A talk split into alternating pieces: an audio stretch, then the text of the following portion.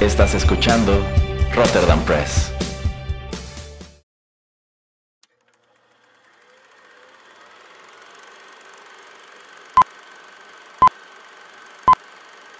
Rotterdam Press presenta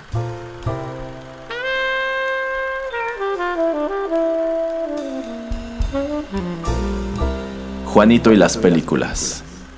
Un espacio reservado para el séptimo arte.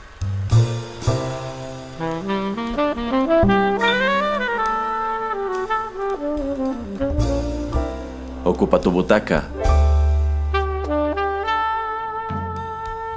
Comenzamos.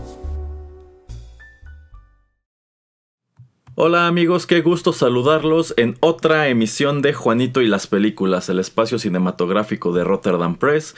Los saluda en estos micrófonos Erasmo en compañía del titular del programa, el señor Juanito Pereira. Hola, ¿qué tal a todos? Y en esta ocasión comentaremos una película que vaya que estábamos esperando. A mí me, entusiasmaba bastante verla. Eh, se trata de Once Upon a Time in Hollywood, dirigida por Quentin Tarantino, famosamente la novena cinta de su filmografía. Este es un filme de época que nos viene estelarizado por Leonardo DiCaprio, Brad Pitt y Margot Robbie. Y bueno, los acompañan un montón de de actores, como suele ser la costumbre en el cine de Tarantino, como eh, Dakota Fanning, Bruce Dern, Al Pacino, eh, Kurt Russell, Zoe Bell, bueno, otros tantos que podemos encontrar a través de esta historia que está ambientada en el Hollywood de los años 60. A ver, yo quiero saber qué le pareció este título al señor Pereira. Híjole, em, no se me hace la mejor película de Tarantino eso no significa que sea una mala película y siento que más que favorecerle, el que haya durado tanto tiempo no le, no le hace que sea una película más dinámica, pero pues a grosso modo se me hace un buen intento, eh, pero siento que, híjole, después de Hateful Eight y esta, eh, como que va un poquito en declive la manera en que nos está contando las historias. Siento que Once Upon a Time in Hollywood es más Tarantino, se parece más eh, la manera en que cuenta, eh, digamos, a Pulp Fiction, en que sigue pues eh, a varias personas en varios puntos de su vida y, no los, y digamos que los conecta en, cierta manera. pero pues no siento que haya sido lo, más maravilloso que yo esperaba. La verdad no sabía qué esperarme acerca de esta, pero por lo menos los últimos 15, 20 minutos me encantaron. Eh, no sé, nuevamente diciendo, no sé si tenía que durar tanto como duró, pero pues salí, salí bien del cine. Híjole, a mí también me pareció una cinta demasiado larga. Siento que algunos momentos duran más de lo que deberían, pero esto no se traduce en que la experiencia sea aburrida o abrumadora. De hecho, yo creo que es una película muy entretenida, con unos momentos de humor increíbles y bueno, muchas cosas que sí tienen el sello de Tarantino todo por encima de ellas. Eh, la están comercializando bueno, supongo que esto es natural porque todavía está en cines. La están comercializando como la mejor película de Tarantino hasta ahora. Yo también podría, pondría en tela de juicio esa declaración. No creo que sea su mejor cinta. Eh, quizá podría ponerla pues sí muy arriba en, su filmografía, que a fin de cuentas no es mucha, pero para mí esto no está mejor que Inglorious Bastards o que Pulp Fiction, por ejemplo. Eh, que está muy digna, pues sí, y que sea una historia interesante, sobre todo por la época en que decidió situarla, yo creo que también la hace muy atractiva y también pues si le sumamos el elenco, creo que escogió muy, muy padre a sus, a sus actores. Eh, a mí me da la impresión que esta película realmente ha de haber surgido como de un capricho, como que un día Tarantino se levantó y dijo, quiero hacer una película que esté ambientada en Hollywood de los años 60. No sé qué historia quiero contar, pero quiero hacer una película de periodo y quiero que esté situada en, en ese momento. Y en base a eso supongo que se debe haber puesto a escribir una historia, debe haber dicho yo quiero pues que haya cameos de, de, actrices, de directores, de personajes de la época que la gente ubique y que yo admiro y que mis personajes se desenvuelvan en su mismo mundo. Pero a fin de cuentas, la historia realmente no es muy grande. No es como en el caso de Inglorious Bastards, que es una historia enorme, en donde todos los personajes, digamos que convergen en un solo momento al final de la misma. Realmente yo siento que aquí muchos de ellos al final hasta se sintieron desperdiciados. Eh, y bueno, también por allí enfrentó otras controversias por la decisión que él toma de presentar a algunos de ellos. Eh, pero bueno, eh, realmente yo salí de la sala pensando eso. Esto fue, quiero hacer una película en Hollywood de los años 60. No tengo una historia realmente, pero realmente quiero hacer este proyecto. Y sí, la verdad, las ambientaciones, las caracterizaciones, la recreación de, de la ciudad de Los Ángeles en esos años está está muy padre. Pero en lo que respecta a historia, sí, también siento que queda, queda de ver un poco. Pero también coincido con lo que dice el señor Pereira. El final está increíble. Toda la secuencia final, cuando, cuando de nuevo, igual muy al estilo de Inglorious Bastards, en, la última media hora de la película decide cambiar la historia. este, a, mí me, a mí me fascinó. sí, y bueno, en, gente desperdiciada, pues obviamente Margot Robbie, que pues simplemente sirve como eh, pues una excusa para llevar todo lo que es la historia de, Leonardo DiCaprio y de Brad Pitt. Eh, que bueno, en cierta manera, se supone que Leonardo DiCaprio es el personaje principal de toda esta, de toda esta pues película, de toda la historia. Eh, pero digamos que, no sé, se siente un poquito como inconclusa. Eh, hasta, digamos, hasta ahora sí que llega al final. Em, pero así es Tarantino, ¿no? Erasmo es, eh, nos está presentando una, una, historia y si no hubiera twist y si no hubiera cosas eh, pues surreales o que la verdad se inclinan a separarse un poco de, de, digamos, la historia principal de, de, hacia dónde va la película, no sería una película de Tarantino. Y me refiero a todo lo que es este digamos, eh, lo que le sucede o, la historia que nos cuenta con Brad Pitt, todo lo que sucede con él. Por ejemplo, hablando cuando, cuando se encuentra esta chica eh, que está pidiendo pues ride en, en, en, la, en, calles, en las calles de Hollywood. Saludos, eh, Margaret. Deje a la señorita Quayle en paz. bueno, sí decía. También pues la, las secciones de la película donde está Brad Pitt con su perro son muy chistosas. No cuentan nada, no llevan a ningún lado, pero es muy, muy divertido. Y la manera en que Leonardo DiCaprio pues nos presenta su papel de alguien que eh, era un actor de televisión y que está tratando muy, muy duro de, permanecer como un, un actor relevante y también tratando de saltar a las películas eh, me gusta mucho cómo pues está tratando de lidiar con ese problema que pues al final nunca se resuelve, ¿no? O sea, como que te, te lo dejan entrever que algo sucede de que cierra ese papel eh, en la manera en que él está pues tratando de lidiar con, este tipo de, problemas. Eh, y bueno, como que todo se olvida por todo el final que sucede, que nuevamente es muy tarantino lo que sí me gustó mucho es la química o la manera en que se tratan Brad Pitt y Leonardo DiCaprio. Y como comentaba al principio, pues cierto que Margot Robbie es un poquito desperdiciada, pero pues es necesaria tener a un personaje ahí central, pues para que el final cierre con broche de oro. Exacto. Bueno, aquí sí he de eh, parafrasear la opinión de pues un crítico que me gusta mucho que es Chris Stockman. Chris Stockman dijo que esta película se siente como una colección de momentos más que como una narrativa, como una película que te cuenta una historia. Eh, y bueno, en su opinión realmente Tarantino es eso, es más como un director de momentos que se encarga de pues irlos poniendo juntos, pero en algunos casos funciona muy padre como en Inglorious Bastards. Eh, pero aquí pues sí, de pronto como que te cuesta trabajo encontrar la cohesión. Efectivamente, yo también me percaté de que Margot Robbie eh, desaparece durante una muy buena parte de la película. O sea, ella se mete al cine y no vuelves a encontrártela hasta el acto final. Y realmente, pues ya que pones en la balanza su personaje, pues no hizo gran cosa.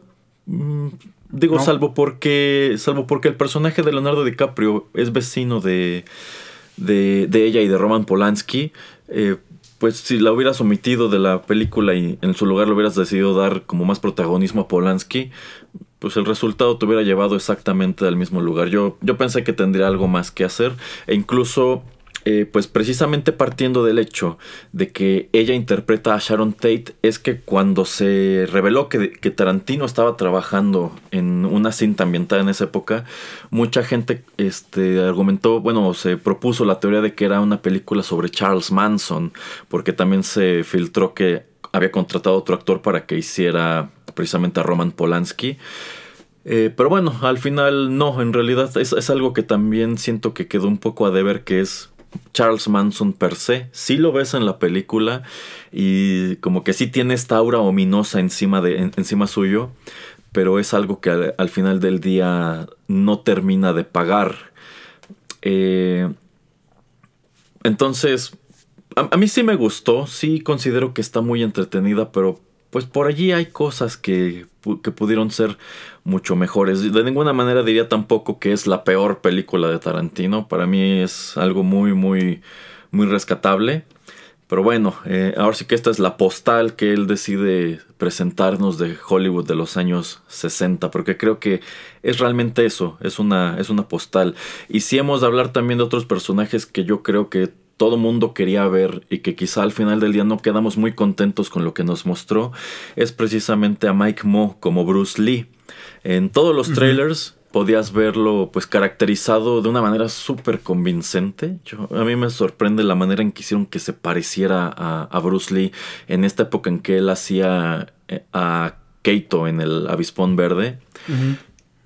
Pero realmente su participación se reduce a una escena que incluso es un flashback entonces, pues yo también pensaba, yo, realmente pensaba que todos estos personajes de la vida real iban a tener una participación más grande en la historia. Al final del día es, es este, solamente la narrativa de, de, Rick Dalton, de este actor que pues quiere mantenerse vigente y también de su, de su doble que es eh, Cliff. Eh, pero bueno, creo que creo que muchos de nosotros nos quedamos con ganas de eso, ¿no? De ver más de estos personajes que trajo a la vida de nuevo, en algunos casos, eh, pues muy, de, manera muy interesante, como es el, caso de Sharon Tate con Margot Robbie, de quien familiares de, de Sharon, pues han comentado que se pare, bueno, que su caracterización estuvo muy padre, que supo copiar muy bien su personalidad, etcétera, etcétera. Por ahí hay un detrás de cámaras en donde, pues invitan al set de filmación a creo que su sobrina, bueno, es una familiar suya y pues incluso se pone a llorar porque siente que está viendo de nuevo a, Sharon Tate. Pero bueno, este sí siento que, hay personajes desperdiciados. Bueno, pero antes de que entremos al terreno de los spoilers, Erasmo, eh, pues un, comentario final acerca de, de, la película. O sea, yo sí la recomiendo que la gente la vaya a ver, pero pues tienen que tomarse sus dos horas y media, tres horas para, para estar en el cine. Eh, es disfrutable, es Tarantino, entonces ya saben a lo que van. Y si no conocen el, eh, lo que pues eh, este director realiza, híjole, no, no sé si vayan a salir pues muy satisfechos. Pero yo sí le no, yo pienso, Yo, yo pienso que alguien que nunca ha visto una película de Tarantino, que vaya a ver esto, pensar que es una película que no se trata de nada. Sí.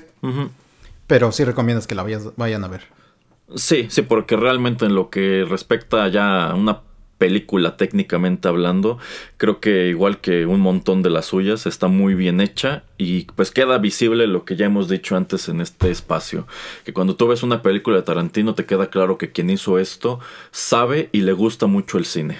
Sí, así es. Bueno, pues ahora sí, si la gente sigue aquí escuchándonos es que vamos a entrar al terreno de los spoilers. A ver, Erasmo, cuéntame qué te pareció Leonardo DiCaprio en todo, en todo el arco que, que presenta. A mí me encantó. De hecho, este.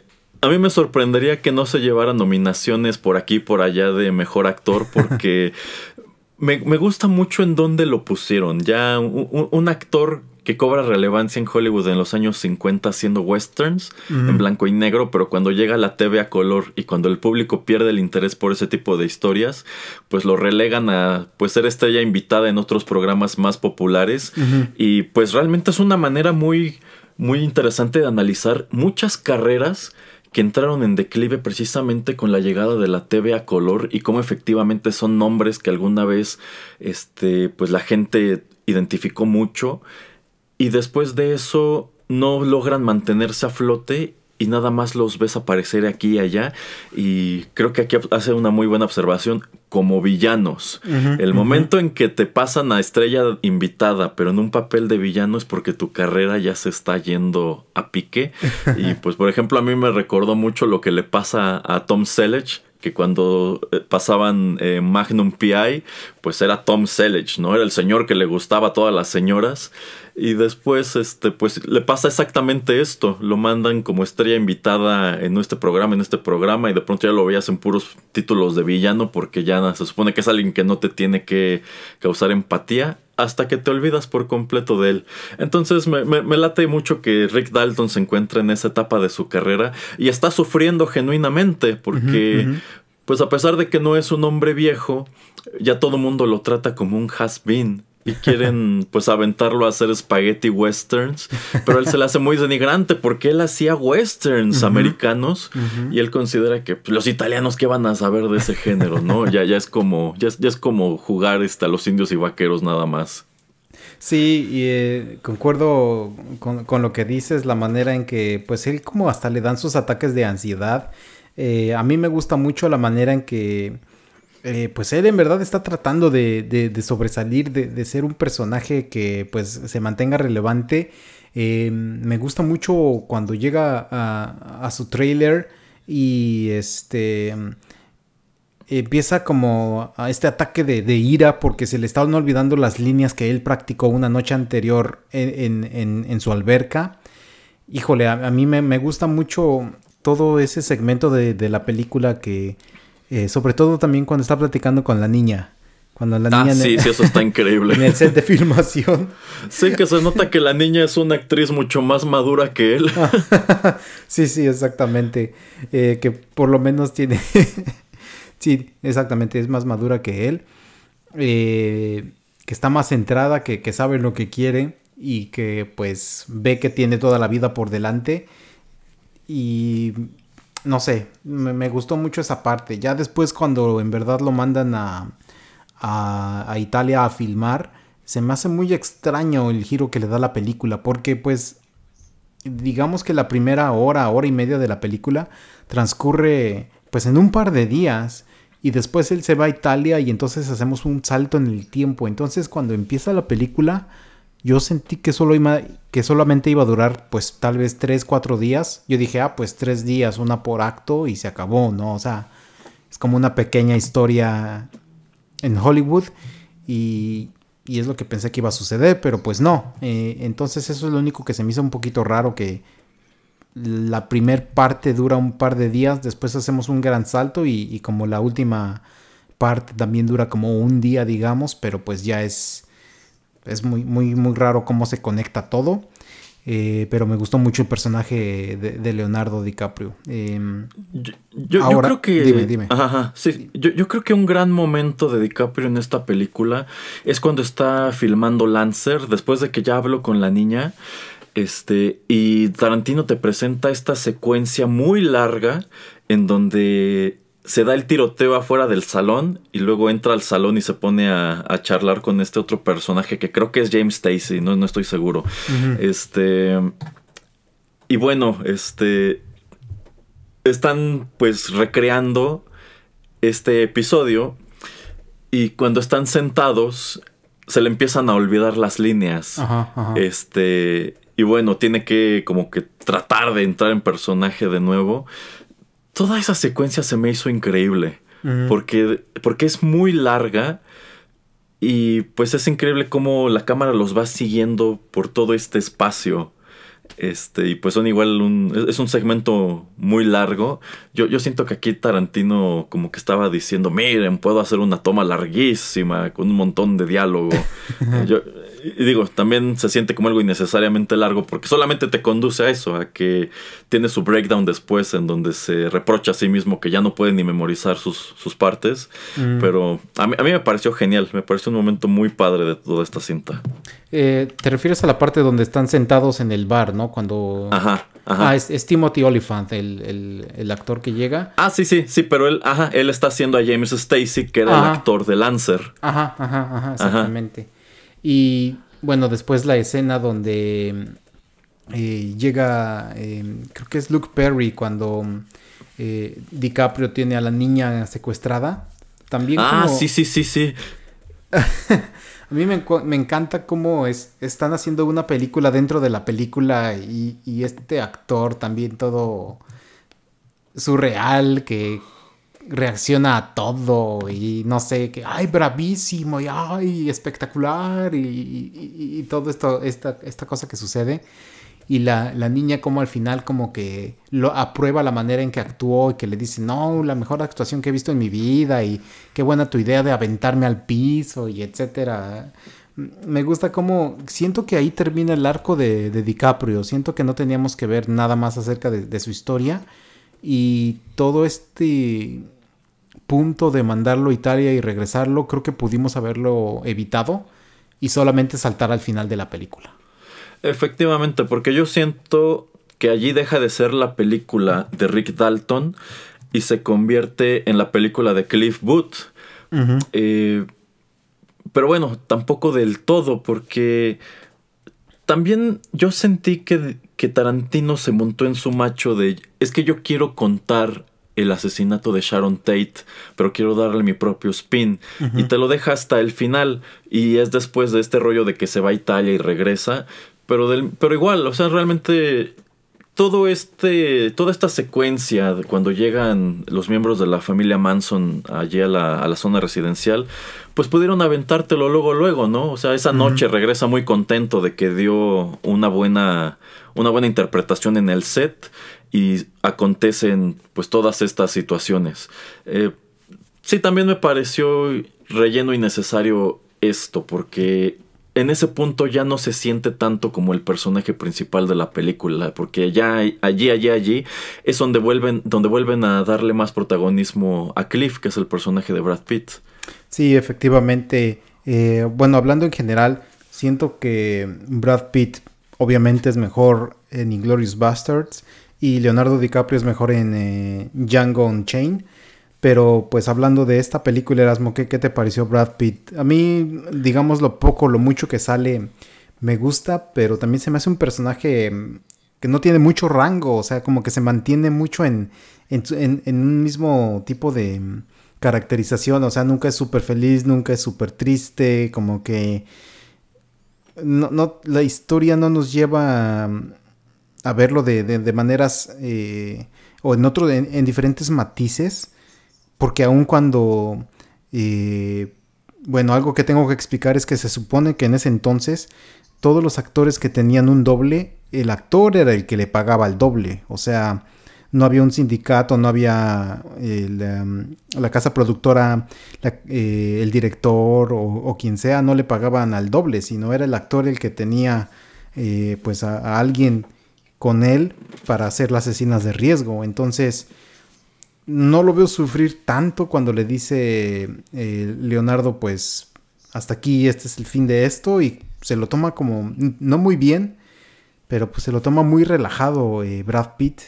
Entonces siento que eso como que no me gustó tanto, pero pues de ahí, como te digo, la, escena con el perro, cuando va al rancho donde está la familia de Charles Manson, todo eso sí, sí me gustó y sobre todo el final cuando empieza a hacer, eh, cuando se fuma su cigarro con LSD y empieza a estar y todo se va todo, hace su viaje, me, gustó mucho, pero te digo, como que le faltó mucha, mucha esencia a, su personaje, mucha caracterización, no sé. E, e, es lo que digo, de pronto se siente muy dispersa la historia porque no termina de ser ni la película de Rick ni la película de Cliff. A rato se siente como como que es de uno, como que es de otro. Fíjese, ese momento cuando se va al rancho, al rancho Span y se da cuenta de que, de que los hippies se apoderaron de él, se me hace una, una, también una muy buena secuencia porque está muy padre la tensión, ¿no? Como pues él llega a este lugar porque le gusta a la chica y se da cuenta que, que, ese es un, mal sitio, ¿no? y así como, o oh, oh, más me vale este, salir de aquí lo más rápido posible. Y yo, yo pensaba que su personaje hasta allí iba a llegar. Sí, yo también. Pero pues también me gusta mucho cómo eh, pues Tarantino te lo presenta como un personaje súper hábil y súper mañoso, que se nota que está bien curtido y que se la sabe de todas. Y bueno, pues logra salir avante. Y a partir de ese punto también lo pierdes y no lo retoma hasta, hasta el final, que es cuando eh, deciden pues en lugar de meterse a la casa de los Polanski, meterse a la casa de Dalton. Y pues a pesar de que, de que Cliff está todo pacheco, pues prueba a ser una muy mala decisión porque incluso estando así, es, muy agresivo y es una máquina de matar.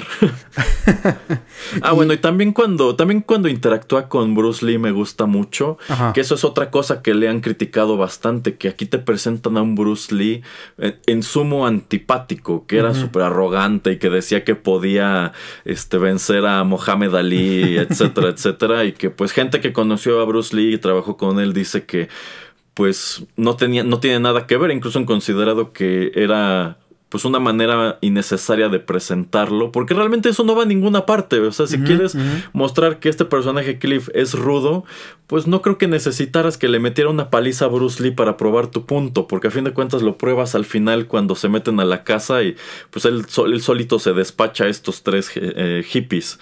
Em, pero bueno, también se me, hace, se me hace muy padre, más que nada por la excelente caracterización que hicieron de Mike Moore como Bruce Lee. Sí, y bueno, ya para terminar esta reseña, hablemos de los gloriosos últimos 20 minutos de Erasmo. A mí me encantaron. Eh, bueno, si han, bueno, si están familiarizados con el caso, efectivamente, a pesar de que, pues, como que todo mundo señala que fue Charles Manson quien mata a Sharon Tate y a quienes estaban en la residencia Polanski esa noche, la verdad es que Charles Manson per se no fue y cometió esto. De hecho, Charles Manson realmente lo que hizo fue manipular a un montón de jóvenes con problemas Este, y utilizarlos para pues probar sus puntos que realmente no eran puntos.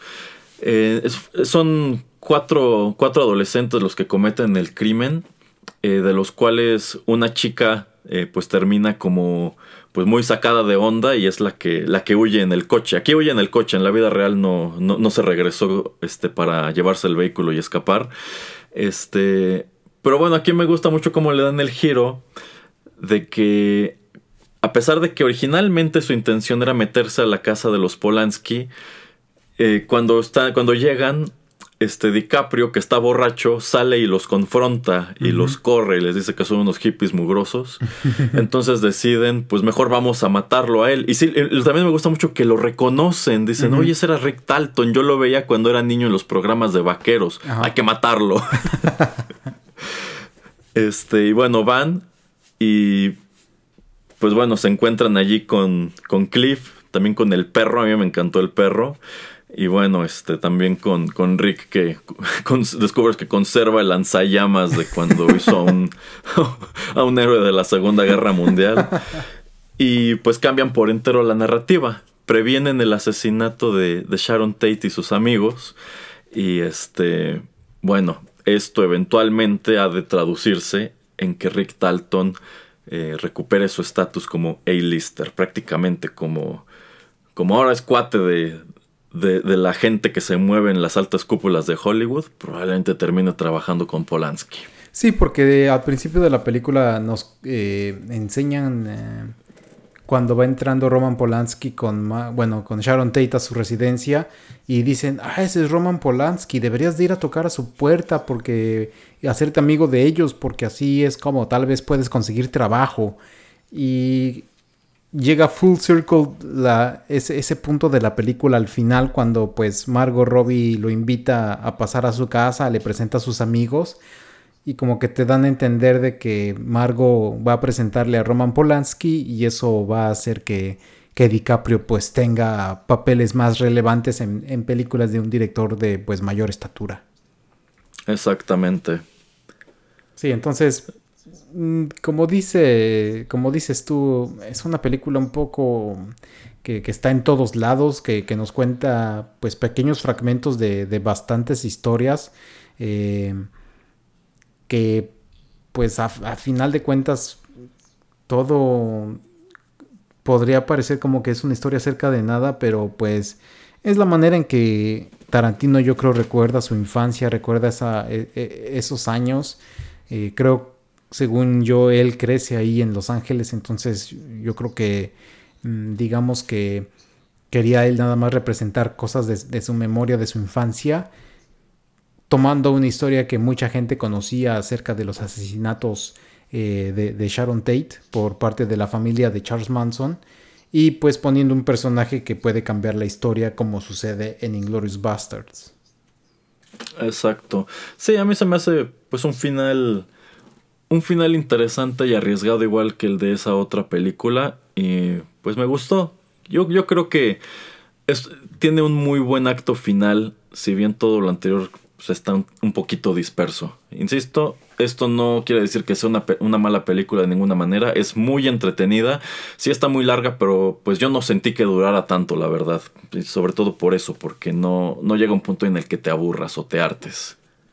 Sí, te digo, solamente como partes que tal vez podrían ser innecesarias pero esa es nuestra visión, ¿no? O sea, ya Tarantino las presenta porque todo representa algo. Son pequeñas piezas en un gran rompecabezas que él está armando. Y yo creo que viéndola dos, tres, cuatro veces a través de estos años que pues la podamos tener en servicios de streaming, eh, creo que a los que nos quedó un poquito de, de duda, pues nos va a empezar a gustar más y más. Exactamente. Bueno, pues eh, creo que no tengo yo algún otro más comentario, no sé tú, Erasmo. No, no, eh, realmente creo que ya dije lo que era necesario decir de esta película. En definitiva no es la mejor de Tarantino, tampoco es la peor. Eh, sí vale la pena asomar a ella, pues por lo menos como, como algo curioso. Insisto, para quien no está familiarizado con su trabajo, probablemente sí sea algo aburrida. Quizá piensen que es una película que no trata de gran cosa.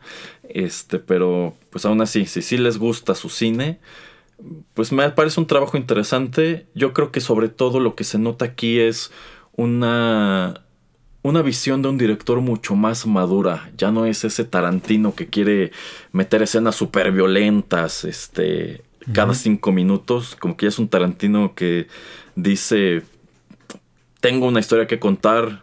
Esta es mi manera de contarla. Quizá no a todo el mundo le guste, pero ahí está y pues sé llevar una película de, de principio a fin de una muy buena manera. Entonces, eh, pues sí, yo sí recomiendo verla. Sí, exactamente.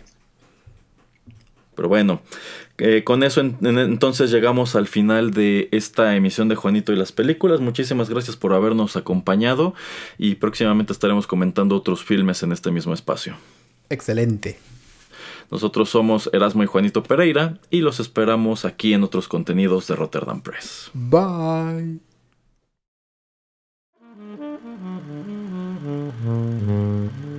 Juanito y las películas llegó a su fin.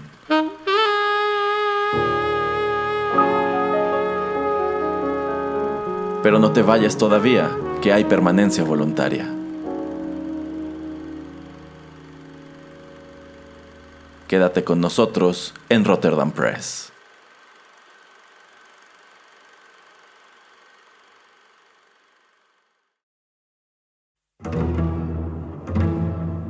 Estás escuchando Rotterdam Press.